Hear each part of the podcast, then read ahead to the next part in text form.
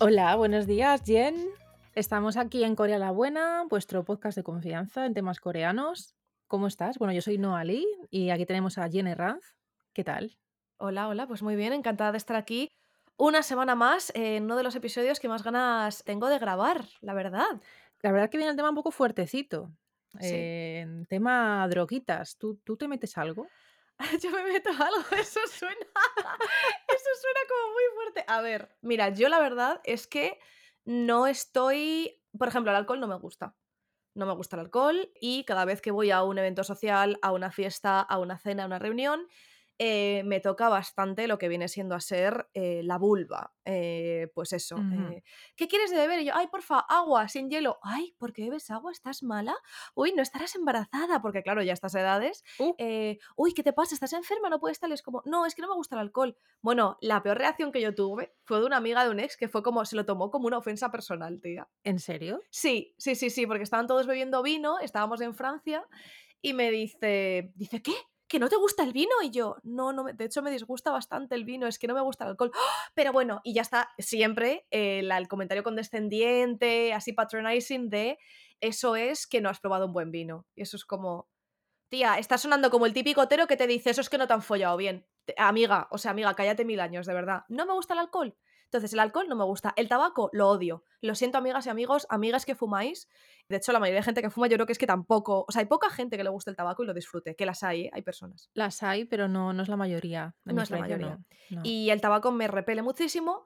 ¿Y qué más? Y he, y he probado drogas en mi vida. O sea, tampoco para nada drogas duras. O sea, estoy. No estoy en contra. Quiero decir, cada, cada persona que haga lo que quiera, a mí, mientras no me afecte, mientras no te metas cinco lonchacas eh, y te bebas ocho cubatas y cojas el coche como un hijo de puta, pues a mí me da igual. En tu casita métete lo que te dé la gana. A mí no me afecta.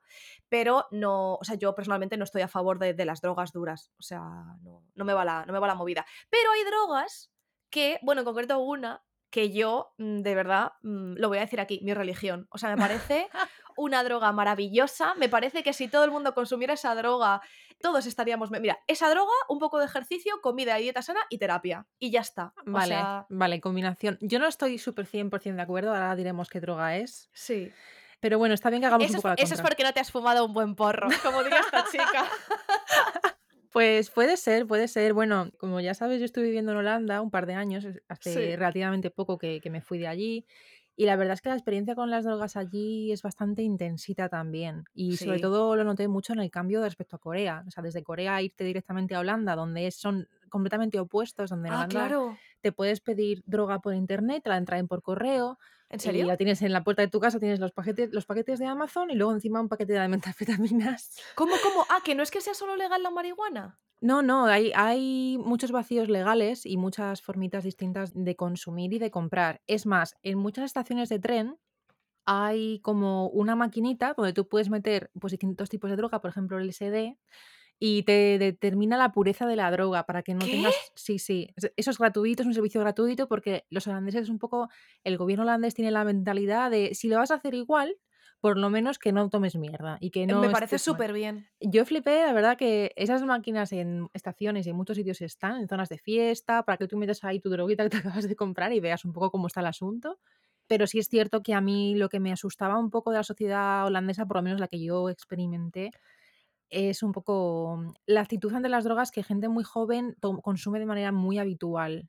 A ti te ha tocado bastante de cerca ese tema, Sí, la verdad, yo estoy un poco, a ver, es un tema un poco personal, fuerte con decirte que en aquella época eh, empecé a ver Euforia, porque es que estoy viendo la, estoy viéndola ahora, la estoy viendo, me Hombre, la claro, serie. claro, la segunda temporada. ¿Estás viendo la segunda No, temporada? no, no, claro. todavía voy por Ah, la no. primera. Ay, ay, ay, ay, ay. Sí, sí, ay. sí, es Ay, que ay, ay.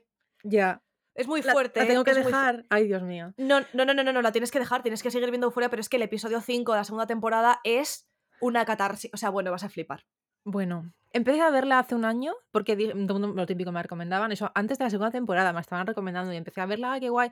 Pero me tocó muy de cerca, tía, porque tenía una persona muy cerca que era mi, mi ex, básicamente, que es que Sí, un tema de los porros fumaba muchísimo, y era claro, imposible tener claro, una claro. vida normal. Pero bueno, yo creo que mm, en ese sentido, lo que tú dices, la moderación, el que no hagas daño a la gente de tu alrededor y etcétera. Pero sí que el contraste entre Corea y Holanda, creo que en España somos un poco más moderados que en Holanda, aunque, la- aunque sí que le damos, ¿no? Bueno, a ver, es Yo que soy yo... muy poco droga de meterme nada, la verdad. Sí, sí, sí. ¿A ti el alcohol te gusta? No me encanta, yo nunca he bebido Ah. nunca mucho, o sea, nunca he bebido mucho de vomitar, de no recordar, nunca O me he yo sí, yo sí, yo sí. Sí. Yo de adolescente sí, sí, sí, sí. Sí, pero vamos, que no, no me gusta. O sea, tardé muchos años en salir de un poco de ese círculo de, claro, como todo el mundo bebe y es lo que se hace y tal. O sea, en, en poder tener como mi propia personalidad y decir, no, es que no me gusta y no quiero y ya está. Entonces era como, jo, todo el mundo está aquí como alterando su, su, su conciencia, ¿no? Que, por ejemplo, a ver, el otro día estuve en una fiesta y yo, personalmente, soy una persona a lo mejor alguien que me, que me conozca de internet y que lo esté escuchando no se lo cree, pero yo en eventos sociales tengo mucha ansiedad y soy bastante, no soy tímida, pero soy introvertida. O sea, la gente, la gente no me cree cuando dice que soy, cuando digo que soy introvertida. Soy introvertida. Lo que pasa es que yo soy una introvertida que enmascara muy bien, o sea, en según qué ocasiones, y soy sociable, pero es diferente ser introvertido o extrovertido de sociable o, asocia, o asocial o insociable. Sí, Entonces, por ejemplo, otro día, pues la gente le, le cuesta muy poco bailar y hacer el ridículo. Yo tengo un sentido del ridículo inmenso. O sea, yo tengo un sentido del ridículo también se- según qué situaciones, ¿eh? Porque, pues bueno, depende con quién esté y tal, pero cuando no estoy con gente con, con la que tengo 100% confianza y que son gente cercana, a mí esto de ponerme a bailar, o sea, para mí bailar es algo como muy íntimo, cualquier, cualquier expresión del arte eh, que yo haga es muy íntimo, entonces me da mucha vergüenza y si no, me emborracho, por ejemplo, pues ya te digo yo que Jenny no baila. Entonces, bueno, el otro día pues yo tenía que coger el coche además, no, es que no me, no me gusta el alcohol porque es que me destroza el cuerpo, tío, y además es que te estás metiendo una cantidad de azúcar, te estás metiendo una cosa súper mal al estómago, que encima tengo una úlcera en el estómago, o sea, no, mal, todo mal. Y pues no bebí, eh, porque no, no me gusta, pero de adolescente sí que era como, jo, ¿cómo no vas a beber tal? Y al final por presión lo hacías, ¿no? Em, ¿Qué te iba a comentar? Ah, eso, que quería matizar el tema de, bueno, eso, la droga que a mí me gusta es eh, el cannabis, ¿vale? El cannabis. Me, me- me gusta la marihuana, me parece que el CBD es una maravilla, ya hablaremos ahora más adelante en este episodio de, de- de la, del cannabis, ¿vale? Sobre todo cómo, cómo está el tema en Corea, pero quiero puntualizar que yo la visión que tengo de las drogas es, a ver, ¿con qué lo puedo comparar? Mm, yo no creo, e igual que no creo en eh, beber todos los días porque te va a salir una cirrosis que te vas a morir, tampoco creo en fumarte porros como si fuera comerte caramelos de menta. Tampoco te comas caramelos de menta todo el rato que te vas a destrozar el esmalte y el estómago y todo. Igual que no creo en fumarte un cigarrillo tras de otro. Quiero decir, las drogas a mí me parece que son unas herramientas que tenemos para experimentar diferentes sensaciones y para alterar un poco la conciencia del, del- cerebro, ¿no? Y los sentidos, ¿no? Nos alteran al final, no los sentidos, no sé cuál sería la, forma correcta de decirlo, pero al final afecta la química de tu cuerpo y entonces. Lo que tú percibes del mundo te llega diferente, ¿no?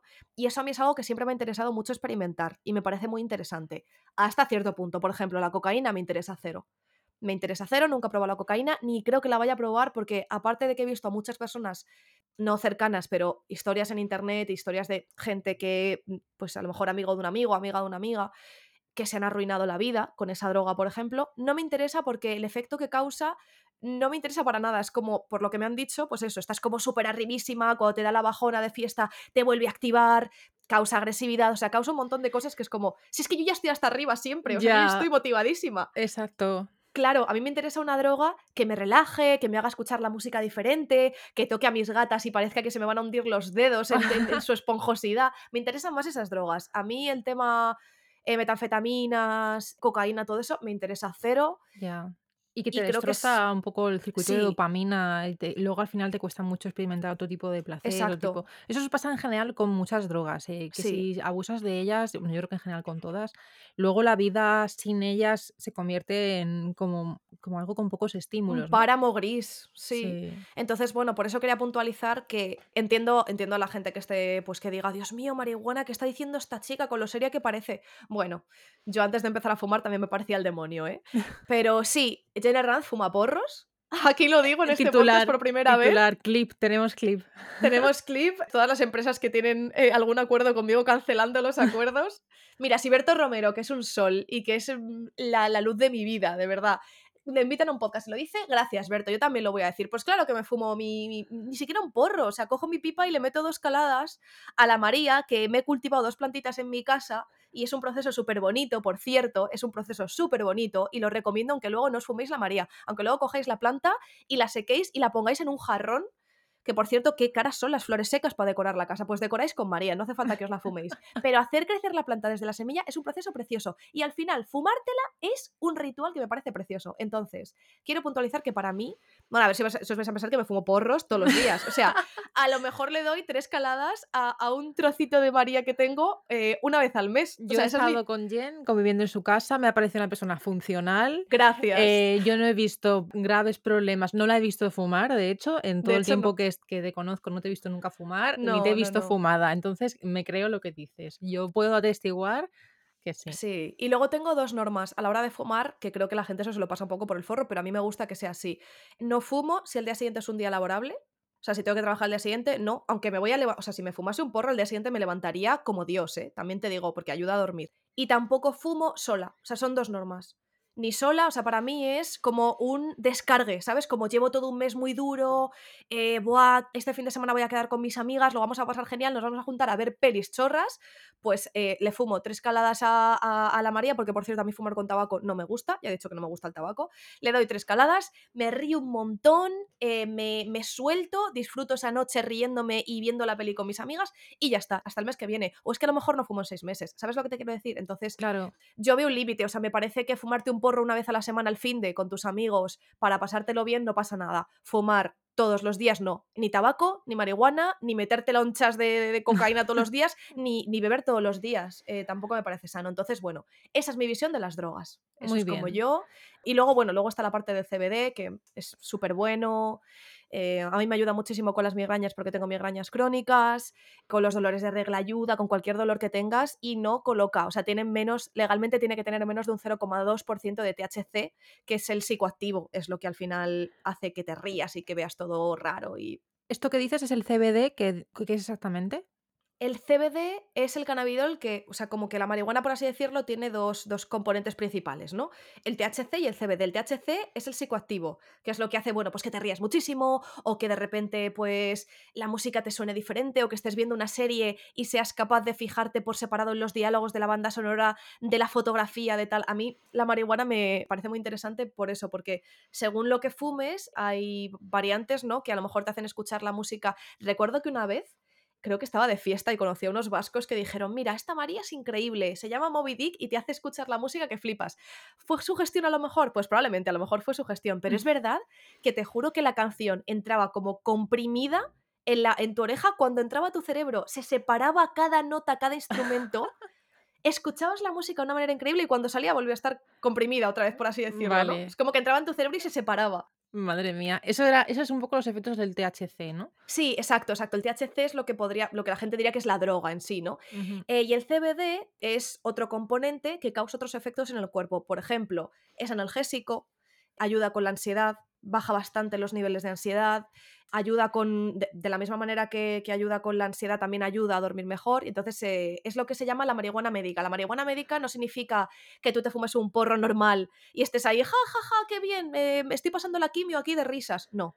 La marihuana médica es marihuana que contiene principalmente CBD. Entonces lo que hace es que te ayuda, o sea, te relaja, te da hambre, porque por ejemplo cuando pasas la quimio, lo sé porque una de mis mejores amigas pues ha pasado cinco años muy largos eh, en tratamiento de, cáncer, diferentes tratamientos, radio, eh, quimio, eh, tratamientos experimentales, trasplante, autotrasplante. No es que ella fume, ella no fuma para nada, pero sé, sé lo que causa de segunda mano, ¿no? En la gente. Entonces, el CBD lo que hace es que, pues bueno, te quita el dolor, Además es muy inmediato. Lo duro es tener que tomarte un paracetamol y tener que esperarte media hora con el dolor, ¿no? Entonces, bueno, lo fumas y como va la sangre directamente, pues a los tres minutos ya no tienes más dolor, te ayuda a seguir teniendo hambre porque determinadas medicaciones te quitan mucho el hambre, tienes vómitos. Entonces, bueno, ayuda mucho con eso. Y es como, jolín, me parece un poco hipócrita por parte de gente que se taja todos los fines de semana, que señalen con el dedo el cannabis, ¿no? Y los efectos que puede tener beneficiosos a nivel farmacológico y a nivel de calidad de vida para la gente. Claro, los usos medicinales mm, sí que deberían estar más contemplados en ese sentido para la gente que Están últimamente muy de moda, yo sé que venden aceites y venden cosas así, pero mm, creo que viene a algún sitio que hay que informarse bastante bien, porque luego hay distintas concentraciones, distintas eh, excipientes, no sé qué, cómo consiguen ese aceite, pero bueno. Pero aquí te voy a decir, sí, perdón, paréntesis, también te voy a decir que por una sobredosis de marihuana o por una alergia a la marihuana, no se ha muerto nadie en la historia del ser humano.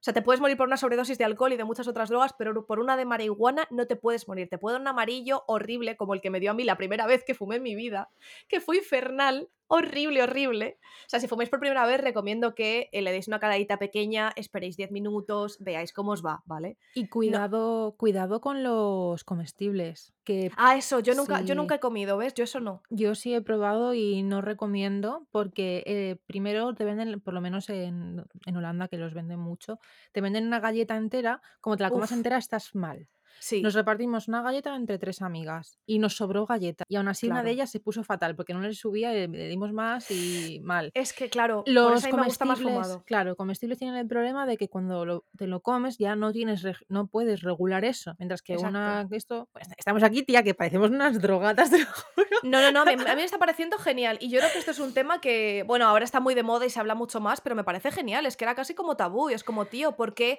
O sea, soy una persona súper sana, como tú has dicho, centrada con mi vida, responsable, mujer emprendedora, tal.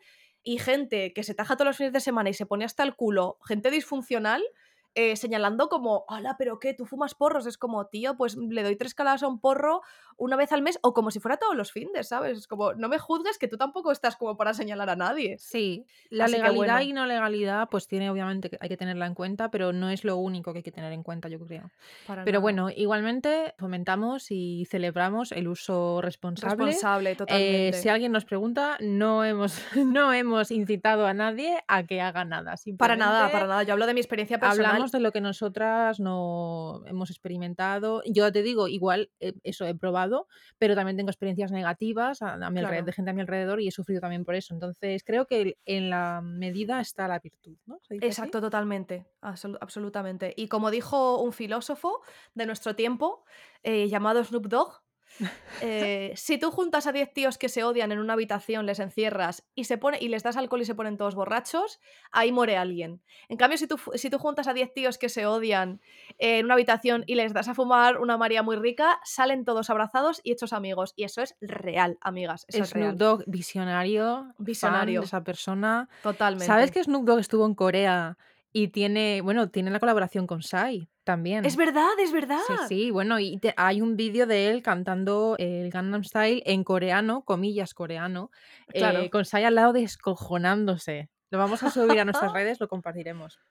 Sí, sí, no le vamos a idolatar, que también este tío tiene cosas un poco Bueno, como patriarcales que decimos, a todos, ver, pero es claro, verdad que con respecto a la religión porrera, la verdad es que es un, es un jefazo. Sí, exacto. sí. Bueno, vamos a pasar entonces a hablar un poquito droga por droga en Corea, porque ya hemos hablado un poco Sí, de nuestras experiencias, de cómo lo vemos. Vamos a empezar por la droga más común, que es una droga que ni tú ni yo comulgamos mucho con ella, que es el no. alcohol y que en Corea supone una experiencia cultural y social bastante, bastante potente.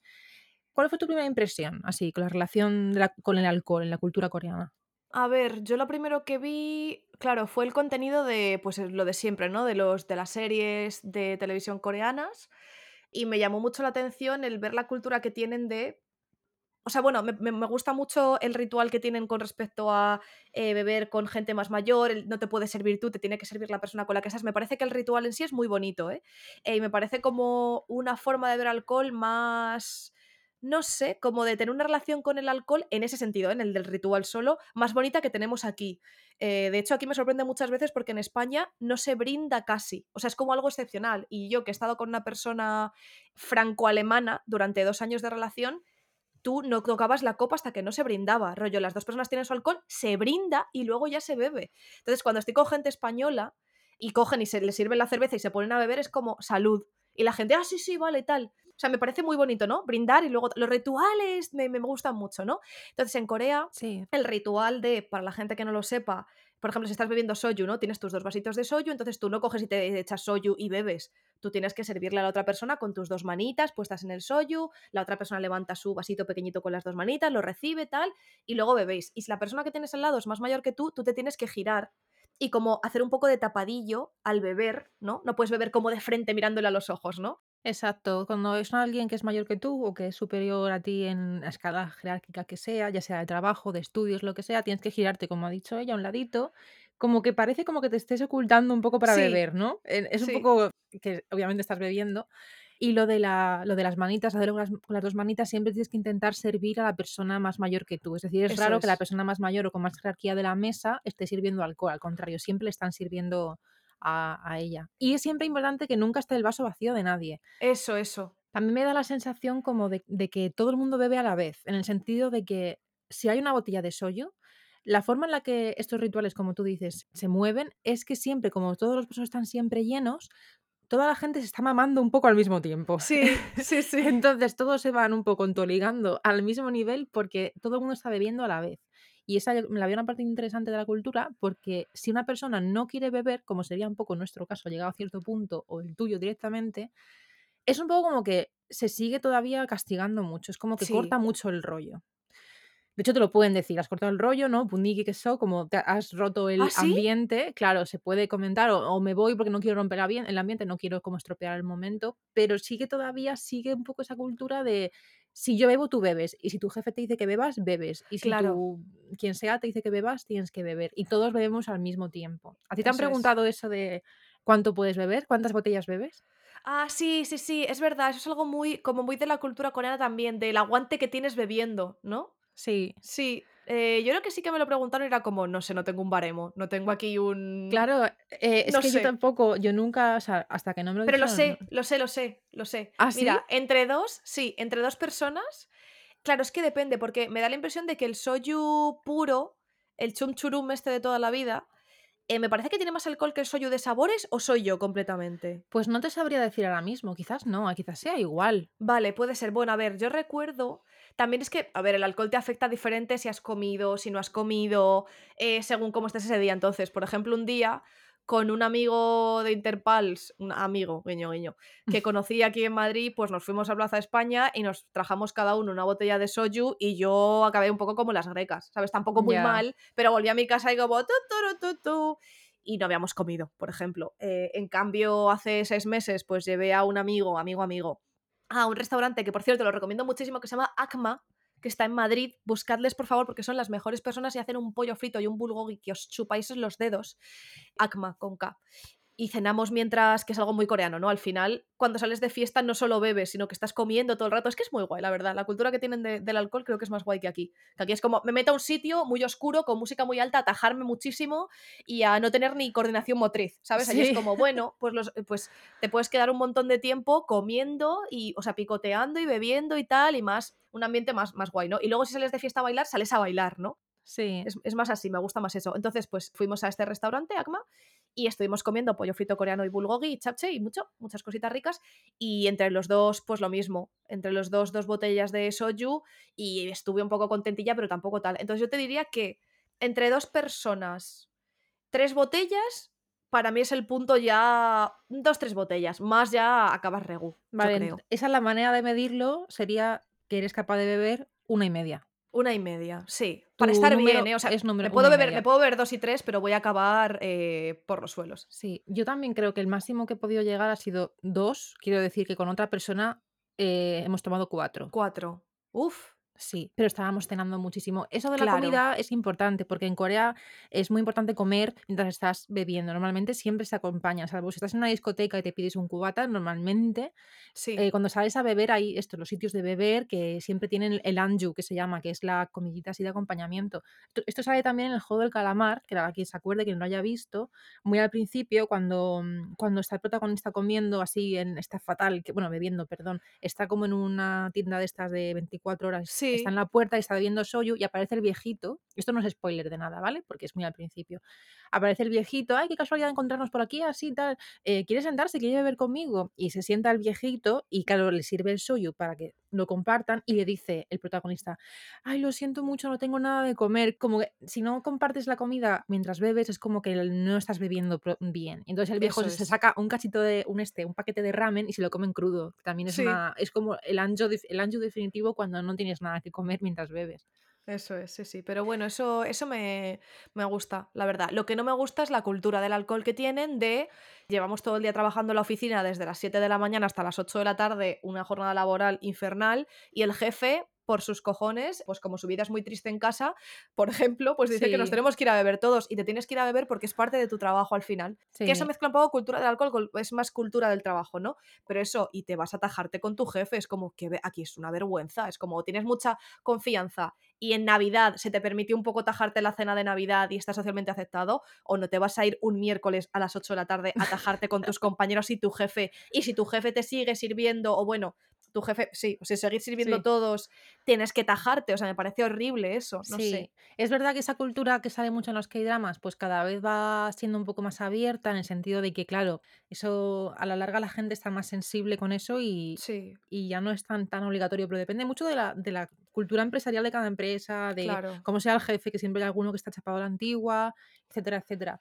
Pero bueno, es mejor, yo creo que eso, que sea cada uno lo que quiera, ¿no? Habrá gente que le encante tajarse un miércoles y oye, pues No, yo no, yo no Ah, soy, no soy. Al día siguiente es laborable, entonces entre, en mi norma es que no. Cumpliré la norma de no hacerlo sola, pero al día siguiente hay que trabajar. Y luego otra cosa es que a mí me da la impresión de que en Corea hay tantas barreras sociales que creo que usan mucho el alcohol como excusa. O sea, aquí también lo usamos absolutamente, ¿eh? O sea, aquí te pones picuet para pues acercarte a la chica que te gusta o al chico que te gusta o al chico que te gusta.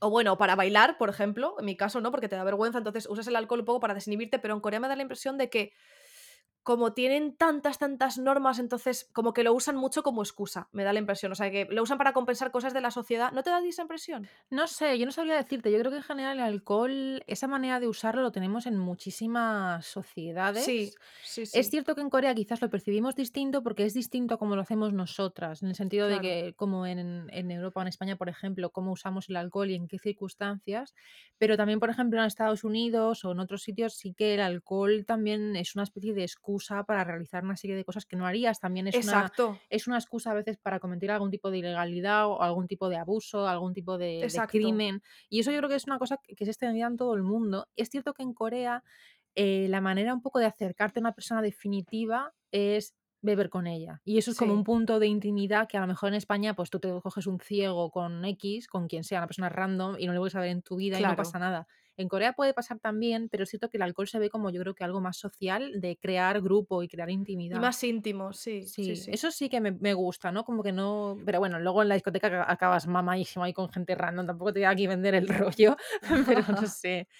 Eh, hablando de discotecas, si te parece, pasamos a hablar de los cigarritos. Ah, por cierto, una cosa, eh, el tema de los remedios para la resaca, que tienen 50.000 millones de remedios y de pastillas, mejunjes, tal. Sí, bueno, eh, saben a, a rayos. Venden unas botellitas que hay de todo tipo de marcas. Hay como cinco, entre 5 y 10 marcas distintas. Yo la que probé una vez era una que era azul y blanca, con la cara de un señor súper sonriente. como un dibujo de un señor así, y eso te lo tienes que tomar. O bien, no me acuerdo si era antes o después de beber. Hay algunas que son para antes y otras que son para después. Pero tú Vale. te tomas eso, plum, one shot para adentro del tirón, ¿Y sabe funciona? a rayos. También es verdad que yo bebo muy poco, entonces yo pues no noto, nunca me pongo mala, ¿entiendes? Entonces yo no lo noto, pero a mí me han dicho que sí que funciona. Sí, sí, sí, yo creo que sí. Luego están las comidas para la resaca, que se ha tomado muchísimas. Por ejemplo, está el, el que es una especie de estofado súper denso con, con Mm. fideos. Tiene sangre también. Uh, Es muy, muy heavy. Y ese, claro, como, como es ahí tan denso, yo creo que absorbe de alcohol que te queda en tu cuerpo. Te tomas al día siguiente. Y hay muchos tipos de remedios para la resaca, como que también forma parte de la cultura. sí, exacto. Aquí no tenemos tanto eso. Ahí es como bebes y al día siguiente sabes que tú vas a tu... Ni siquiera a la farmacia, como a la típica tienda, ¿no? Y te compras tu, tu botecito de- del remedio este y ya está. Exacto. O una comidita así buena. Sí. Sí, sí. Están más preparados en ese sentido. Yo creo que ya de la cultura como que vale, ya sabemos lo que, lo que hay que hacer, ¿no? totalmente. Bueno, por cierto, bueno, Bri, consejito del día, igual que hemos dicho lo de la María, oye, si lo coméis, tened cuidado, eh, id despacito, porque al final es eso. Si tú fumas algo, va a la sangre directamente, entonces sabes cómo te va subiendo, pero si te lo comes hasta que llega el torrente sanguíneo, tiene que ir al estómago, al intestino, tal, no sé qué, entonces tarda. Mi consejo, como persona que se ha tajado mucho, no muchas veces en la vida, pero me he pillado unos pedos eh, monumentales. Mamá, si estás escuchando esto, no te preocupes, estoy bien. Tú ves que yo soy funcional, no pasa nada. Es que mi madre se escandaliza mucho, mi madre Estamos bien, mucho. estamos Sí. bien. Mi madre no se ha puesto borracha ni una vez en su vida. Ni una. Nunca jamás. No, Así ole, está de no. divina. Sí, la verdad es que está divina, pero hombre, de vez en cuando tampoco pasa nada. Em, consejito es, eh, me lo dio un amigo más mayor que yo y es verdad que la gente dirá, bueno, no me descubres aquí América, pero Bueno, no me colonizas América, ¿eh? que América no, no la descubrió nadie. Pues que comas, que cuando vuelvas a tu casa, después de que llegues con todo el pedo, que te zampes una tortilla de patata, unos macarrones que tengas por casa. Tengo una amiga, mi amiga Laura, un besito, Laura, que se hace huevos rellenos antes de salir de fiesta cuando sabe que se va a tajar. Y al volver a casa se come sus huevos rellenos. Entonces, volvéis a casa, os bebéis un litro de agua y os coméis vuestra cena. Aunque hayáis cenado a las 10 de la noche, pero os coméis la cena y os vais a dormir con el estómago lleno. Y al día siguiente la resaca, pues la llevas mejor. La gente que tenga menos preparación puede hacer como yo, que es el clásico kebab a las 4 de la mañana, que Exacto. también está bien, dentro de lo que Exacto. cabe. Lo que pasa que- amigo, amigo. Sí, sí, sí, mira, hay un meme que es como, ¿sabes el meme este que era como una especie de barranco y debajo hay un montón de personas aguantando el barranco y dos personas arriba como mirando al horizonte muy felices? Pues era, las personas que están arriba, tú todo tajado a las 4 de la mañana y toda la gente que está debajo aguantando el peso, el del kebab que te llama amigo. Ah, hostia, pues no, no lo había 100%, visto. es Pero así, o esa persona, esa persona ha salvado mucha gente. ¿eh? Gracias, gracias, gracias. Sí, Servicio sí. público realmente, por favor. Total. Haced funcionario a esta persona. Sí, sí, sí, sí, sí. Pues bueno, ese es el tema de beber, eh, un poco la idea de, de la distinta- las distintas cualidades que tiene la, la manera de relacionarse en Corea a través del alcohol. Pero vamos a hablar muy por encima de una droga que odiamos las dos, que es muy legal, por Uf. desgracia, que es el tabaco. No puedo, de verdad, no, no puedo con el, puedes. no puedo con el tabaco, de verdad, me parece, o sea, es que horrible, horrible, y no lo he entendido nunca. El alcohol lo puedo llegar a entender, pues eso, te desinhibes, eh, te sueltas un poco el fin de semana tal, aunque luego sea muy, o sea, es desagradable ingerirlo, para mí es un trámite, además es como tener que estar bebiendo todo el rato, qué pereza. Y luego al día siguiente, pero es que el tabaco es como, mira, de verdad, o sea, yo he tenido momentos en mi vida, nunca he fumado. Pero sí que conocí una chica, pues yo que sé, con 15 años, que la típica que fuma y te incita a fumar también, que es como, venga, pero fuma, que te doy un cigarro, tal, no sé qué. Madre mía. Dos semanas, y es que yo no podía con eso, o sea, nunca lo he entendido de verdad. Me duele al respirar, me parece que es asqueroso besar a alguien que le huele la boca a tabaco, es horrible, te huelen los dedos, te huele el pelo, la ropa, no le veo ninguna ventaja. No lo tiene. Yo he de reconocer, eh, mamá, mm, eh, si está escuchando esto, esto mi madre no lo sabe, que alguna vez, muy así como muy de fiesta, muy borracha, a lo mejor le da una calada, a, mm, Uy, uy, uy, amigo. ay, Ainhoa, por favor, ¿qué estás diciendo? Te llevan presa, ¿eh? De- Están entrando de los, los de teos, los, los, ¿sabes? Por la puerta. No, no, no, como de, de rollo de, de los jaja, de los jaja, pero como muy tal. Al momento, como al día siguiente. ¿Qué me estás era diciendo? ¿Que te has fumado un porro? no. El tema del cigarro sí que el momento de fiesta ha sido como, "Oh, no sé qué, y ya nunca me he fumado un cigarro yo sola, ni siquiera a medias, yo siempre he sido como, he dado un par de caladas y luego al día siguiente digo, pero ¿qué, te pasa? ¿Qué Total, total. haces?". Sí. Em, Para así hacerme el que- chulo, como sí, el para niño hacerme de el chulo, Patricia. Fumo para hacerme el chulo. eh, Entonces ha sido así, pero me da muchísimo asco luego. Y luego además es que eso, que nunca he llegado, nunca lo he nunca he querido fumar, nunca, o sea, nunca he llegado ni siquiera a un punto de planteármelo, porque lo odio muchísimo. Además, siempre he metido mucha caña a la gente de mi alrededor de que no fumen. Y, y no sé, es solamente alguna vez que, ah, no sé qué, pero hace muchísimos años que no lo hago. Cuando Me encanta porque yo es como, mamá, fumo porros, eh, me he tajado muchísimo, acabo vomitando en los suelos y tú, mamá, una vez me he fumado un cigarro. me ha encantado, me ha encantado. Las dos Españas, las dos Españas Es completamente. verdad, es verdad. Bueno, a ver, acabo de decir que me tomo unas galletas, pero las galletas mi madre lo sabe, ya se lo he dicho. Digo, ya, ma, en, A en ver, tía. Holanda, a ver, tampoco mi madre es tonta. Viviste dos años en Holanda, quiero decir. ¿Qué vamos a hacer? Hay que adaptarse. Hay que adaptarse, El efectivamente. caso, que el tabaco en Corea, cuando fui por primera vez, era súper barato. Era legal fumarlo en los bares, lo cual era raro ¡Oh! porque en la calle no se puede. Ah, qué asco, en los bares sí. Sí, se podía, y de hecho ahora no se puede, ahora está prohibido y ha subido un poco el precio del tabaco, que creo que sigue siendo más barato que, que en España, pero bueno, no, no compréis, no compréis. Y en los bares la gente, yo noto que la- muchas veces en las discotecas, a veces la gente fuma y nadie dice Oh. nada. Y eso también pasa en Holanda, tía. En la Unión Europea, a a pesar de la legalidad, ilegalidad del tema, yo creo que en España somos de los que más cumplimos el no fumar en Sí, bares. sí, sí, sí. Es como que hay, está se implantó y lo cumplimos, pero en, Sí. en, en Holanda es como nada, nada. Tía, te quiero decir que hace 40 años se podía fumar en las áreas de maternidad de los hospitales y en las consultas de los médicos tú entrabas, el médico se estaba fumando un cigarro, mientras tú le decías, ay, es que estoy un poco regu de la neumonía y el tío te estaba soltando el humo en la cara.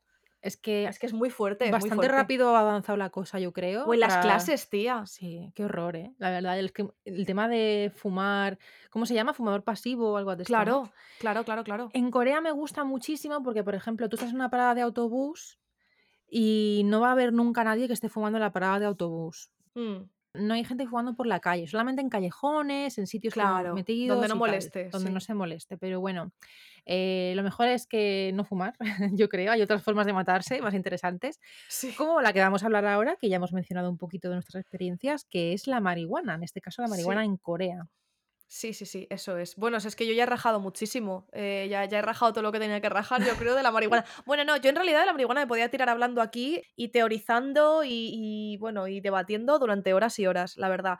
Pero bueno, en Corea la verdad es que el tema está bastante más regu que en España. Sí, que ahora contaremos cositas también curiosas legales de España. Que por cierto, la gente dice, eh, ¿tener consumo propio es legal? No, no es legal nada. La marihuana es ilegal en España, por desgracia. Eh, un saludo a, a mis chiques de Podemos que están ahí intentando legalizar la marihuana y la gente está como, estos hippies que quieren legalizar las drogas y hacer a nuestros hijos comunistas. Señora, cállese. Señora, usted vive en el barrio de Salamanca y tiene una asistenta vestida con cofia todavía, ¿sabes? En 2021, que no puede ni hablar ni los domingos por la tarde. Cállese, señora. O sea, usted, esto ni pincha ni corta usted aquí, ¿vale? Entonces, yo a favor de legalizar la marihuana, por supuesto, creo que esta movida que has contado de Holanda, que yo no tenía ni idea de poder meter como un sample ahí de tu droguita en la máquina y que te diga, estás tomando tiza blanca o matarratas. Amiga, date cuenta que tu camello te está timando. O, sí, esto es puro tal, no sé qué. O sea, molaría que además la maquineta te dijera, vale, no te pases de esta dosis y recuerda que esto es malo para tu salud y no sé qué, no sé cuánto, hazlo con precaución. Estaría guay, ¿no? Sí. O que si, por ejemplo, es 50% matarratas, 50% droguita, te diga, oye, mira, haz lo que tú veas, pero, o sea, estaría guay, ¿no? Como recomendaciones. Yo estoy a favor de eh, legalizar la marihuana, meterle los impuestos que sea, creo que daría muchos puestos de trabajo, creo que eh, se podría controlar quizá más pues el pues todo el tema de, de mafias de, de- de pasar droga de forma ilegal eh, controlar un poco más a los jóvenes no lo sé o sea creo que creo que es sano realmente creo que es sano legalizar una droga como la marihuana yo estoy a favor y quiero decir quien quiere fumar a día de hoy fuma o sea Sí, yo creo que hay o te vas a una asociación o te, la, o, te la, o te la creces tú en casa, quiero decir, igual si fumas muchísimo y fumas todos los días, como cosa que yo no hago ni recomiendo, igual no, pero es que si fumas de forma recreacional una vez en el fin de, con que te pongas tus tres plantitas, te las crezcas y luego te guardes tu María, pues es que ya tienes, o sea, es que yo qué sé, en fin. Bueno, tú estás preparada completamente para la vida en Corea. quiero- veo, creo Uy, que, sí, sí, que sí. durarías muchísimo en el tema de drogas. Eh, vemos titulares, por favor, vigilad los periódicos coreanos. En cualquier momento veis la cara de Jen. Ahí estoy yo. Porque, bueno, eh, el tema de la droga, mm, bueno, el tema de las drogas en Corea es un tema muy tabú, también por eso hemos querido hablarlo, pero el tema de la marihuana en concreto tiene un poco el doble filo. Por una Sí, parte, está prohibidísima, está muy mal vista y, y no se, nadie fuma. Nadie fuma, supuestamente, ¿no? nadie fuma. Pero ¿Quién fuma? El luego puma. ha sido el, el primer, que fuma el tigre, ha sido tigre. oficialmente el primer país de Asia, em, de Asia Oriental, en legalizar la marihuana medicinal. Que, que, bueno, esto fue en noviembre de 2018 cuando salió la ley. No sé si se legalizó, o sea, si realmente entró en vigor a partir de 2020 o no sé exactamente Creo cuándo. que sí, creo que más tarde, sí. Pero cuando se anunció eh, fue un poco shock porque, claro, siempre ha sido como una sociedad a partir de los años 50 muy centrada en el antinarcóticos, cero drogas, no sé qué, y el uso de la marihuana medicinal ahora mismo en España sí es legal, ¿no? El tema del CBD y esto. Sí, sí, sí, sí, sí, sí, claro, tú puedes ir a cualquier tienda y puedes comprar aceite de CBD o puedes comprar marihuana que solo contenga CBD, bueno, que tiene un 0,2% de THC. Si vais como yo a comprar una tienda con la esperanza de que esa marihuana os coloque, ya os digo yo que no. O sea, no, no os gastéis los 20 pavos por 2 gramos esperando que vais a tener la fiesta padre, ¿vale? No, o sea, os va a relajar No. muchísimo, os va a quitar el dolor, eso sí, si tenéis algún dolor crónico así agudo, pero no, no, no. Sí, el- eh, la que solo tiene CBD en España sí que se puede consumir de, bueno, en realidad no se puede, no es que se pueda consumir. O sea, el aceite que te venden, sí, pero si tú ves la letra pequeña, por ejemplo, de la marihuana que compras, pone para uso decorativo o aromático, tal, no sé qué, no sé cuánto. Ah, O ya. sea, hay sus vacíos legales ahí, sus ¿vale? cositas, ¿no? Pero Bueno, quiero decir, si tú te la compras y tienes tu bolsita cerrada con tu ticket y vas por la calle y te para un perro policía con su policía, ¿sabes? El que, el que manda es el perro. eh, y tú enseñas tu ticket y tu bolsita de no, la he comprado, es para usos aromáticos, tal. No te pueden decir nada, ni te va a decir nada. La policía va a pasar. Quiero decir, no se van a complicar en hacerte nada por una María con CBD que tú tengas. exacto. Bueno, aquí estamos dando los tips. Eh, en Corea también puedes hacer eso ahora mismo. Va a ser, es un país, el primer país de Asia, como he dicho, de Asia Oriental en legalizar la, ma- la marihuana medicinal. Eh, la marihuana en Corea, para que tenéis la información, se llama Dema o Demacho. De macho. Me parece que por favor cambiemos el nombre. Y bueno, luego está lo típico esto de, mm, de los idols que han cancelado a Sí, tropecientos mil, ¿no? Yo no sé, sí, no sé sí. muy bien quiénes son, no los tengo muy ubicados. Así investigando y tal, y porque me suene de, verlo de vez en cuando, ¿no? Que siempre sale el típico artículo de no sé quién, condenado a tantos años de cárcel. Es como, pero tío, o sea, ¿de verdad vas a mandar a la cárcel a alguien porque se fume un porro? O sea, es que me parece una cosa loca. Sí, o sea, el tema K-pop, mira, yo creo que demasiado tienen las, los idols, con esos contratos asfixiantes que tienen y con esos horarios laborales asfixiantes y con esas rutinas de ensayar, hacer deporte, las coreografías, tal, no sé qué, no sé cuánto, como para no poder fumarse un porrito tranquilamente. Deja al idol que se fume su porrito, por favor, déjale, ¿qué le vas a meter en la cárcel? Mira, siempre está la típica historia de rapero coreano que ha fumado, se ha liado, tal, escándalo masivo, le han cancelado el contrato, eso ya lo hemos visto hace mucho tiempo. Eh, entonces, bueno, eso. En Corea del Sur, tener eh, marihuana o consumir marihuana está absolutamente perseguido por la ley no solo que te, van te vayan a meter una multa de más de 40.000 pavos a lo mejor, sino que te mandan a la cárcel. O sea, quiero decir, bueno, te condenan. No sé si el tema de que te condenen es como en España, que si solo has tenido, o sea, si no has tenido una condena previa y te condenan a menos de dos años, no vas a la cárcel, ¿vale? Eso para quien no lo sepa. Sí, Eh, que nos no lo porque a mí alguna vez me hayan, me hayan denunciado ni haya estado yo ante un juez, ¿eh? Para nada. O sea, no tengo ningún tipo de problema con la ley. Soy una persona que se raya hasta si aparco y me salgo un poquito con el coche porque no quiero ni una multa de aparcamiento, ¿vale? No tengo ni una multa por exceso de velocidad. Titular, O sea, soy... titular del episodio Descubrimos a la verdadera Jen. Sí, sí, sí. No, no, Hoy para nada. Encontramos en Corea la buena. Bueno, Sí, de hecho me da mucho placer como seguir, seguir las leyes y seguir las normas y tal y no sé qué, creo que están para algo, bueno, menos en, ciertos, en ciertas ocasiones, ¿no? Entonces, bueno, pues en Corea del Sur, no, en Corea del Sur, si te pillan con marihuana, o sea, con cannabis, o fumando o teniéndola o ya está, te condenan, pues por ejemplo a este chico que se llamaba Jung Il-hun, creo, ex integrante del famoso BTOB, no sé cómo se pronuncia este grupo de no tengo ni idea, verdad. me suena mucho el BTOB este, Bi- Bi- el, el Beethoven. Beethoven, Beethoven, no sé, no sé quiénes son, pero sí que me suenan bastante haberlo leído. Sí, pues este chico le condenaron a dos años de cárcel por comprar y fumar marihuana en 2021. Así que la gente que controla un poco más de este tema que nos mencione en Twitter y nos cuente la movidita. Pero la cosa no es que si te pasa en Corea tengas movida. La cosa es que va más allá porque el Código Penal de Corea del Sur es de aplicación universal, lo que significa que los ciudadanos de Corea del Sur no solo se ven sujetos a las leyes del país que visiten, sino las de Corea. O sea, quiero decir, tú te vas a Canadá y en Canadá se legalizó la marihuana. Entonces el gobierno coreano le dijo a los coreanos, ojo a todos los que estáis eh, de viajecito de estudiantes en Canadá, porque como veamos una foto, o sea, como haya pruebas gráficas, quiero decir que luego yo lo pensé y dije, escúchame, como tú cómo sabes que la foto es un porro o es un, es un piti de liar, no me toques las narices, o sea, de verdad. Real. Pues como tuvieran pruebas en foto o de algún tipo de contenido visual o tal, de que tú te estabas fumando un porro en Canadá, da igual que te lo fumes en Canadá, que te lo fumes en el centro de Seúl, en Hongdae, que tú te condenan a cárcel y te ponen tu multa y todo, que me parece una cosa un poco... mm, derechos universales como de, de libertad un poco, no sé, violados ahí, ¿eh? Pero bueno. Es un poco heavy porque en realidad normalmente las leyes se aplican en el país en el que estés. Claro. Tienes que seguir la ley de Canadá cuando estás en Canadá y cuando estás en España, ¿no? Donde fueras a lo que vieres. Pero realmente, a ver, eh, yo en mi experiencia personal se le pasan por el forro Sí. esto. Los coreanos cuando se van de estudiantes de intercambio en general a Europa, se van a, a Estados Unidos o se van a, a México, por ejemplo, de la experiencia que tengo, luego eh, están dese- Lo primero que te preguntan, oye, ¿y tú fumas porros? Eh, ¿crees que, ¿crees que puede, puedo comprarlo en algún sitio? ¿Puedo tal? Y es como, pues tío, no sé, es que ahora mismo no te sé decir. Pero vamos, que fumando así, así, así, ¿eh? La gente Claro, fuera de Corea. se- Pero tú en fuera Corea, de Corea, estando allí, ¿viste a alguien fumarse un porro o estuviste Nada. nada? Nada, En dos, en tres tiene- años casi. habrá, pero en la calle nunca, nada. En tres años y pico Ni nunca en he visto fiestas nada. con gente y tal, nunca. Nada, Guau. nunca. Yo no he visto nada, ni lo he olido y créeme que eso se huele. Se huele, se huele. rápido, sabes que se huele. Pero fuera de Corea, a pesar de esta ley de que realmente son perseguidos, se supone y tal, la, la gente se... Los coreanos en general cuando están fuera se, se Sí, muchísimo, sí, ¿eh? sí, que luego dices, no, es cultural, sí. Pasa que, no sé, estás ahí y bueno. Vale, pues entonces esto está, es ilegal. Ya has comentado antes que en España ya, ya nos han dado Jen los tips eh, de temas de legalidad. Sin ser yo jurista, ¿eh? Ni nada de eso. Sin ser yo nada, Nada, de no, eso, la verdad. por favor, eh, tanto para consumir como para el tema, de la, tema legal, ni somos médicos ni somos abogadas, así que por favor no nos hagáis ni puñetero caso, simplemente os contamos nuestra vida. Exacto, exacto. Haced vuestras, vuestras cositas bajo vuestra propia responsabilidad, que nosotras nos responsabilizamos. Demasiado tenemos nosotras con responsabilizarnos de nosotras mismas. O sea, que ya es muy duro en 2022, ¿vale? Real, bastante tenemos con eso. Eh, yo creo que lo que has comentado de que bastante tienen con los idols, con su tipo de vida y no sé qué, para que se fumen si quieren un porrito, un poco viene de su tradición histórica, ¿vale? Porque al parecer Corea antes era un campo de hierba completo. ¡Ah! Estaba de arriba abajo llena de campitos de hierba, lo que es el cáñamo, Sí.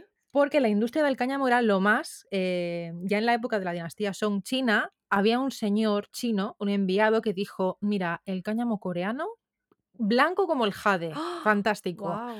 Una señora que se llama Isabela Berg, que tiene un libro que se llama Corea y sus vecinos, Sí. Korea and Her Neighbors, no sé qué, una narrativa de of travel, narrative of travel. Lo recomiendo mucho este libro para quien quiera saber un poco cómo era Corea en el siglo XIX. Mm, Si un día te levantas y te apetece, pues lo, puede- lo Claro. mirar. Tiene un libro y habló de cómo los coreanos hacían el cáñamo, cómo lo trataban, tenían un mecanismo de vapor, no sé qué, hacían los textiles, lo teñían de blanco porque les gustaba mucho el blanco a los coreanos en esa época vestir, hacían ropa, hacían cabos de barco, hacían telas. Bueno, el tema del cáñamo en Corea era una industria potentísima. ¿Me vas a decir tú a mí que en todos esos años de plantar cáñamo, que tú ves en las fotos a los señores coreanos de la época en blanco y negro con unas pipazas en la mano impresionantes, ¿me vas a decir que no se le ocurrió a nadie meter un poquito de cáñamo en la pipa a ver qué pasaba? Hombre, vamos a ver. Mm, yo creo que no, pero bueno. Yo creo que son los, los verdaderos pioneros de, de los porros, probablemente. Exactamente, eso por desgracia desapareció en los años 50, como en plena campaña antinarcóticos, también Oh, un poco claro. impulsada por Estados Exacto, Unidos. exacto. Empezaron a desaparecer un montón de campos y la industria del cáñamo está muy reducida y muy protegida a temas tradicionales, a hacer pues sandalitas así de cáñamo, no sé qué, decoraciones, no sé cuánto. Yo creo que sería interesante que Corea, ya que ha recuperado como un poco la hegemonía del tema del cáñamo como hierba medicinal, estaría genial Corea, destino de la marihuana. En Asia, ¿cómo lo vemos? Jolín, pues lo veo estupendo porque la verdad es que la noche coreana es muy guay. Bueno, a ver, que no tienes que fumar solo por la noche, pero pues igual que vas y te tomas tus soyus, pues vas y que hagan sus rituales también. Es que tienen, tienen ritualizado tan bonito el tema del alcohol, pues que se hagan sus movidas también de el porro no te lo puedes encender tú, el porro te lo enciende tu amigo que está a la izquierda, ¿sabes? O sea, no sé. Me encanta. Claro, claro, yo, yo fan. Yo la verdad es que fan. No, es que de verdad, o sea, es que a mí la marihuana me parece una droga que es, o sea, el cannabis me parece una droga que es, quiero decir, es, que es lo que decía Snoop Dogg, a ti no te apetece cuando te fumas un porrillo coger y meterte en líos con nadie, ¿sabes? Porque el alcohol es conocido como eh, depresor del sistema inmunológico y que tiene una serie, pues causa agresividad, es verdad. causa agresividad, o sea, quiero decir, no vamos a negar el típico marido que se taja y llega a casa y le zurra a la mujer, pues sí, mi ciela, es que es así. Pues te digo yo que ese, ese muchacho se fumase un porro, pues a lo mejor coge, llega, se queda y apotrona en el sofá y ya está. Entonces, Eso también es un problema, te lo digo por experiencia sí. personal, es un problema gordo Sí. cuando estás con una persona que se apoltrona en el sofá porque está fumadísima. exactamente. Pero, No nos gusta. oye, por lo menos te deja tranquilita. Exacto, exacto. También eso lo de reconocer. Es cierto que todo con medida, pero sí que te deja Total, tranquilita. totalmente. Entonces, yo a favor. Yo creo, que, yo creo que a los coreanos les vendría muy bien fumarse un porrillo, sinceramente. O sea, yo creo que a los coreanos están muy estresados, ese, esa cultura del trabajo que tienen no les viene nada bien, ese heteropatriarcado que tienen encima, ese capitalismo extremo que tienen encima no les viene nada bien y yo creo que les vendría muy bien fumarse un porrillo con los colegas y echarse unas risas. Yo creo que hay que recuperar un poco esa raíz de cáñamo coreana. Creo que, que tienen que volver a la tradición eh, que tenían. Porque eso seguro que estaba funcionando fino, fino en ese momento. Totalmente. En esa época. ¿Quieres que te cuente una cosa graciosa de España? Venga, dale. Mira, a ver, bueno, eso. eh, en España no es legal, no es legal que tengáis vuestras plantas en la terraza. ¿Qué pasa?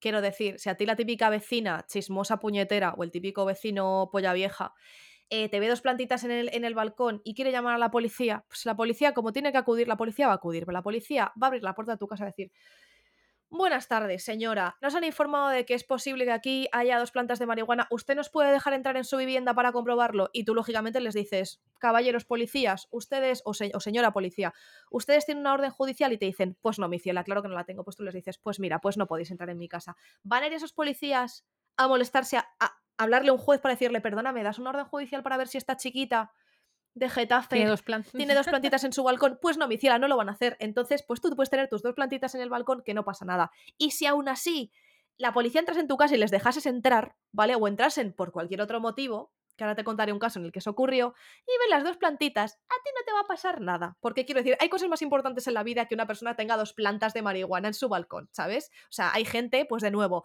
hay personas, eh, bueno, personas, hay mm, inseres maltratando a sus mujeres, hay gente robando, hay gente delinquiendo. ¿Vale? Entonces, haciendo la, de- la- delincuencia. Entonces, eso no es relevante. Así que si queréis tener vuestras dos plantitas, mira, a mí que me gusta mucho la botánica, yo desde aquí, como proceso botánico, solo como proceso botánico, yo lo recomiendo. Entonces, no es legal. Quiero decir, tú cuando vas al grow shop y compras eh, semillas del tipo que tú quieras, la semilla te la están vendiendo como objeto de colección. Entonces, toda esta absurdez, ¿vale? Para que se pueda vender eso me parece, o sea, me hace mucha gracia. Es como, hola, quiero dos semillas de amnesia autofloreciente tal. Y el vendedor, como de colección, ¿no? Y tú, sí, sí, sí, claro, para coleccionar. Y te las mete en tu sobrecito y tú te vas a casa y son para colección. Guiño, guiño. Claro que sí, ¿no? El agente Wigum ahí haciendo guiño, guiño. Entonces, bueno, te digo lo de si entran en tu casa de forma accidental porque a un señor de Valencia eh, le pasó que en su casa eh, vio que tenía un pedazo de agujero en el muro de su casa. Debe ser que vivía en un adosado o algo así. Tenía un hueco ahí porque se le derrumbó el muro y dijo, uy, Dios mío, ¿qué está pasando aquí? Eh, a ver si me va a entrar alguien por este agujero, tal, no sé qué. Y llamó a la policía. Y cuando la policía vino a su casa, echó, o sea, echó un vistazo ahí al muro y de repente salió un pelotazo de luz del otro lado del muro que dijeron, eh, apareció aquí la Virgen María. Pues sí, mi ciela, efectivamente, se apareció la Virgen María porque el vecino de al lado tenía 120 plantas ahí creciendo que se lo Madre estaba gozando el hombre. Y había unas, unas, unas lámparas ahí de marihuana, que también te digo, la factura, o sea, Iberdrola con esa persona tenía que estar living. Y Iberdrola tenía que estar súper feliz con este, con este señor. Entonces la policía entró y dijo, eh, disculpe, estas 120 unidades de planta de cannabis que usted tiene aquí, ¿qué le parece? Y entonces eh, le llevaron ante el juez.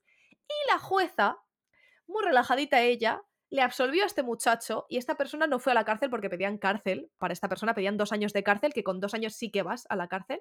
Y la juez eh, dijo, la juez o el juez, sí, creo que era, sí, era mujer, era mujer, estaba muy relajadita. Dijo, mira, te absolvemos porque esta persona decía que era para autoconsumo y como no vieron que tuviera básculas, las típicas bolsitas de plástico para meter la María y tú venderla, las pincitas para cortarla, o sea, como todas las, las herramientas que usas para procesar la marihuana y venderla, como no Sí. vieron que lo tuviera en casa, él simplemente tenía sus plantas y punto, dijeron, mi cielo, tú no vas a la cárcel. Y esta persona tenía 120 plantas, que yo tengo tres en mi balcón en verano, tres. y se me mueren dos, ¿sabes? Y luego la que me da, me da una marihuana que es que no sirve ni para echársela de orégano a la pizza, ¿sabes? Porque eso, no, eso ni coloca ni hace nada. O sea, si es que, pues esta persona, este vecino de Burgasot, Burjasot, no sé cómo se pronuncia, en valenciano, perdonadme, ¿eh? que es que yo no, no controlo, pero esta persona de, de Valencia no fue a la cárcel con sus 120 plantas. Yo no sé si se las quitarían, si no, no tengo ni idea. Pero la jueza dijo, oye, mira, Hombre, no te imaginas. Oye, las tiene usted muy bonitas, mejor las dejamos, ¿no? No Porque sé. están en flor, están en flor, saca un Hombre. poquito de polen. Hombre, sería una pena, sería una pena si estaban ahí florecidas Madre y bonitas. Pues para que veas el contraste tú entre, o sea, en Corea del Sur dices, bueno, pues me voy al otro lado del mundo, me voy a Canadá y me fumo mi porro. No, mi ciela, como te pille el gobierno, vas a la cárcel. Y aquí en España, tu vecino tiene un buraco, entra la policía y dice, eh, mi ciela, estas 120 plantas. Y no pasa nada. O sea, me imagino que este muchacho pues tendría que pagar su multa o algo así, no tengo ni idea, eso no lo sé. Pero a la cárcel no fue. O sea que, os quiero decir, creo, eh, la gente que demoniza tanto una droga como la marihuana, creo que hay cosas más relevantes. Creo que tenemos que ocuparnos Total. más de políticos que nos roban el dinero o políticos que arruinan nuestra, nuestra sanidad pública, por ejemplo, Por ejemplo. o la crisis que tenemos en España, bueno, en el mundo entero, eh, de la violencia machista contra las mujeres. Bueno, creo que hay muchos temas que tratar o, o- o centrarnos en que la gente nos robe para que nuestros niños españoles tengan una educación de calidad y una sanidad de calidad, etcétera, etcétera. Creo que hay muchos problemas antes de que si la gente se está fumando un porrito o no se está fumando un porrito. Igual te vendría bien a ti darle una caladita, relajarte un poco y tirar para adelante con la vida. Esa es mi filosofía. Y hasta aquí puedo Me leer, encanta. María Teresa. Me, me encanta, me encanta el speech. Ha sido. Yo me, es- me estoy emocionando. Me estoy emocionando. sí, sí. Suena reggae de fondo. Sí, sí, total. Eh, bueno, pues eh, esto es un poco el tema de la marihuana en Corea. ¿Cómo vamos con el tema de otras drogas? Porque la verdad es que estoy muy fuera. Obviamente no he visto nada de otras drogas. No he podido experimentar nada ni ganas, pero sí que yo sé, a ver, no me creo que en Corea no entre nada. Hombre, No me creo. con la de mafias que hay, escúchame. Pero yo creo que a lo mejor, no lo sé, estamos aquí hablamos desde un poco, eh, desde teorizar, ¿vale? Pero me da la impresión que a lo mejor las drogas no son tanto para la gente de a pie, sino me estoy imaginando al típico eh, ejecutivo eh, millonario que vive en Gangnam metiéndose unas lonchitas, a lo mejor, no lo sé. Pues puede ser, puede ser. La verdad es que ahí me pillas. No sé cómo, no sé cómo va la, la- el tema de la población y la quién consume drogas en Corea, drogas más duras y cuánto es. Sí creo recordar que había, habi- hay contrabando y creo Sí, que he visto pues como para el equivalente como para un millón de personas o así. wow. Pero no sé si eso es mucho o es poco, porque Corea tiene, Claro. pues ahora mismo están casi 40 y pico, 50 millones de personas, ahora mismo no, no te sé Claro, decir. más o menos como España, pero es bastante más pequeño que España. Más pequeño, claro. Eh, yo te puedo dar un dato, que es que el Servicio de Aduanas de Corea ha confiscado en el año 2021 214 kilos, en- bueno, entre enero y junio de 2021, ¿vale? Eh, más del Ostras. 153% en el mismo periodo de 2020. A mí no, no, a mí me parece muy poco, sinceramente. O sea, que tu aduana confisque solo 200 kilos de droga, me o Es sea, poco, ¿no? yo creo que es, o sea, vamos, Tú que, tú eres la experta, Jen, por favor, cuéntanos bueno, a ver si voy a ves, ser yo. poco. Bueno, la experta no se ha metido una drogadura en su vida, sinceramente. Se fuma un porrillo cada seis meses. Esa es, esa es la experta que tienes aquí de drogas. Eh, la, gente que, la gente que fume muchísimo y que se meta mazo de drogas, que si hay alguien que esté escuchando esto, estará diciendo, pero estas dos basic bitches que están diciendo, Sí. "Hombre, hombre, a ver, a mí en seis meses que tu servicio de aduanas incaute 200 kilos de droga ilegal, porque tenemos el dato, no sabemos si era 200 kilos de cocaína o de anfetas o de qué, no sé. A mí me parece poco. O sea, 200 entre 50 millones tocas a, tocas a respirarlo en un, en un estornudo de alguien que se acaba de meter una, ya, una es raya. poquito, Yo ¿no? creo que Yo creo que eso es un día bueno en el campo Gibraltar. O sea, Total, total, total. no creo que... O sea, un colombiano que esté escuchando ahora mismo este podcast se está descojonando en su casa ahora mismo, ¿sabes? De esos sí, 200 sí. kilos en seis meses, yo creo. O la Guardia Civil de Algeciras está diciendo, pero cariño, nenas. Bueno, eh, bueno, pues nada, pues eh, oye, mira, mejor, ¿no? Que no entre Bien y para si ellos, quieren sí. marihuana, que hagan marihuana coreánica, Ojalá, ojalá. cannabis coreánica y que sean súper, no sé, que sepa kimchi, no sé, algo así. Oye, pues mira, s- yo, yo como, como consumidora sueño con el día que vuelva a Corea del Sur y pueda estar ahí en Hongdae tranquilamente sin molestar a nadie, ¿eh? que no es plan de los humos, para uno mismo y ya está. Pues yo que sé, vapeando, por ejemplo, que no hemos hablado de eso, ¿no? No hemos hablado de que ahora está muy de moda vapear, Sí, no tanto el tabaco, el vapeo. Sinceramente, a favor del vapeo, ¿eh? A favor de que sí, sí, porque, o sea, si vas a fumar, prefiero que vapes. O sea, quiero decir, a mí estás en la parada del bus y estás a dos metros y de repente sueltas una calita de vapeo y huele a frambuesas con mora, sinceramente, me importa cero. mejor, Me sueltas todo el ducados en la cara, te voy, te voy a matar. O sea, es que te voy a matar aquí ahora mismo, ¿sabes? Con la tarjeta del bus de Madrid, mm, de plástico, te corto en la la yugular. yugular. Efectivamente. Pero, me pero estás ahí y huele a manzana con em, aroma de caramelo. Me parece genial, o sea, me parece muy bien. Eh, bueno, genial tampoco, porque el vapeo también tiene nicotina y tiene sus cosas malas y al final es mejor no meterse nada, ¿no? Pero bueno, si vas a fumar, yo, pues vapea mejor, que al final es, creo que es más sano, ¿no? O sea, dentro de lo malo que son las dos cosas. Bueno, yo en Holanda vi eh, un, si- un sistema de vapeo especial para marihuana, un eh, Sí, cigarrillo súper así, súper guay, electrónico, no sé qué, para María. Y es como, madre Yo mía, tengo, yo eh, tengo vaporizador tienes. de, Bueno, de- bueno. Sí, vaporizadores para hierba seca se llaman. Entonces lo que, lo que hace es que en realidad calienta muchísimo la, la hierba, pero no la quema, que en realidad al final estar metiéndote cosas quemadas, o sea, humo de algo quemado en los pulmones tampoco es muy bueno, ¿no? No pasa nada si lo haces de vez en cuando, pero sí, recomendamos mejor, creo que el vaporizador es más, es más sano. Así que, eh, ¿vapeaba mucho la gente en Corea? Yo no vi a nadie vapear cuando estuve. No, ahora sí que se lleva más. Yo he visto gente que vapea. Sí que he Mm, visto gente que vapea, pero no sé, es que en, ja- en general, como no ves a la gente fumar, claro, claro. solamente la ves en, en callejones. O por ejemplo, cuando vas por la calle, a veces hay como una mm, pecera Sí, y es como la pecera de fumar y se mete la gente ahí a fumar. que de Pero hecho si, si no tienes no. pa' un piti, entras ahí y fumas gratis. Sí, Claro, totalmente. sí, sí, no. Totalmente. Pues nada, sales con todo el aroma en el pelo y en la ropa. Pues nada, hasta aquí mi diserción sobre la marihuana, básicamente. Yo he aprendido mucho, eh, creo que nuestras oyentes, creo que también, tanto de lo que es eh, la droga en sí, la cultura de la droga en España y en Corea, en Holanda. Sí, sí, pero para nada No quiero que esto sea como hacer apología de lo maravilloso que es la marihuana. O sea, por supuesto tiene No, sus, sus no, partes malas. Yo tengo gente cercana también que lo está pasando o lo ha pasado mal porque no ha sabido controlar ese tema. O sea, creo que eh, al final las el tema de las adicciones podríamos estar hablando aquí cinco horas más. O sea, creo que va más con la persona y con la situación que tiene la persona y con la capacidad que tiene de controlarlo y tal que con la droga en sí. Pero bueno, o sea, cuidado, todo en su. en una, en una medida comedida, nunca mejor dicho. Eh, y bueno, pues las cosas de vez en cuando y, y con cabeza y de forma responsable y de forma recreacional, yo creo que guay. Según qué cosas, ¿eh? Por favor, no os pinchéis heroína ni nada de eso, qué horror, ¿vale? No, no hagáis No cosas hagáis raras. eso, o sea, eso ni, ni una, ¿vale? Pero bueno, según qué cositas, pues a ver, mm, yo creo que la vida es que de verdad somos, somos unas criaturas que estamos encima de una roca que da vueltas alrededor del espacio y vamos a vivir una media de 80 años. Disfrutad de la vida, o sea, eso es mi, mi filosofía. Sí, es verdad que yo eh, creo que soy una persona también como con mucha ansiedad y que mm, me gusta muy poco perder el control. Ah, Entonces, en ese sentido, soy un poco antidrogas porque me da mucho miedo como perder el control, ¿sabes cómo te digo? sí, Que sí, sí, sí, sí, no, sí. Pero sí que alguna vez, pues oye, mira, mm, no sé, hay muchas formas distintas de soltarse. El cogerse un pedo impresionante con alcohol no es mejor que un porro para mí de de manera moral, ni total, ética, ni de total. ni de potencial de adicción tampoco. Exacto. Y bueno, y y bueno, también hay drogas, por ejemplo, el LSD, que yo no lo he probado porque os lo juro que me da miedo y tal, que sé que es muy poco adictivo, tiene muy poco potencial de adicción. En fin, que hay muchas cositas, que estéis informados, que sobre todo no hagáis daño a la gente de vuestro Exacto, alrededor, exacto. que se preocupan por vosotros, eh, por vosotras, etcétera. Pero bueno, esto es un poco también la información que hay que tener en la vida. También si vais a Corea y es que os gusta más un porro que un tontón lápiz, oh, chicos, No es el no no lugar. no es el No. momento, No, mi ¿vale? no hagas tonterías, no meta no metas drogas en en aeropuertos, por favor, que es que la vas No, a por liar muy no hagáis gorda. cosas no hagáis cosas raras, No. no Mira, no vayáis Corea si vais a Corea, de verdad que es que lo último que tenéis que querer es fumaros un porro allí. Tenéis muchas cosas que hacer en Corea, de verdad. O sea, es que, mira, estar en Corea en sí es una droga. O sea, quiero decir, te sientes tan, por lo menos yo cuando fui, tan hasta arriba de serotonina y de oxitocina, de la comida maravillosa, la gente, los lugares, las los planes que puedes hacer, las cosas que puedes visitar. O sea, Corea es una droga y por eso estamos aquí haciendo este podcast. O sea, Corea es la mejor droga, la mejor droga es la vida, como diría alguien antidrogas, ¿no? Pues de verdad que nos hace falta. Así que, por favor, en Corea no, no os queremos ver en la cárcel, no queremos que escuchéis el podcast desde una cárcel de de las afueras de Seúl, ¿vale? Y si lo estáis haciendo, dejadnos etiquetados, eh, os escribo aquí desde la cárcel de, sí, sí. tal, ¿vale? Porque me pillaron con 2 gramitos de, eh, Moby. Dick autofluoresciente, tal. No, espero que no, espero que no, espero que no.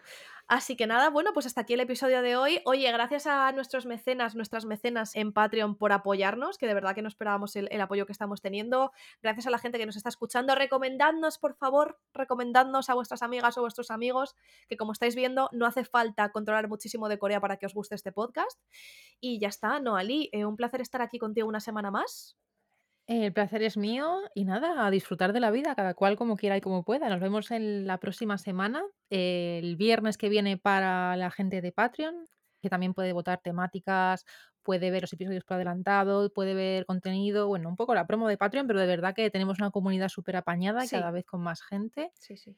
Y nos vemos entonces el domingo que viene también para el resto de nuestras oyentes y nuestros oyentes que en las plataformas habituales. Eso es, en todas las plataformas de podcast y en YouTube, ahí estamos. Y por cierto, dentro de poquito vamos a empezar a hacer sorteitos, tanto para la gente que nos sigue en redes como para la gente de Patreon. Así que os avisaremos por el Twitter, por el Instagram y por todas las todos los medios. manteneros informadas e informades porque necesitamos que lo veáis, porque es que, claro, como el podcast va vamos más adelantadas, a lo mejor Claro. dices: "Ay, un sorteo", pum, y para cuando te quieres meter, eh, chica, ya hemos repartido, mm, 10 sorteos distintos a gente y no has estado ahí para enterarte, así Eso que es. Así que nada, seguidnos en las redes que os enteréis de todo. Eh, un besito, comed mucho kimchi, que es muy sano, y ya está, que seáis Muy felices. bien. Añón. Exacto. Añón. Añón.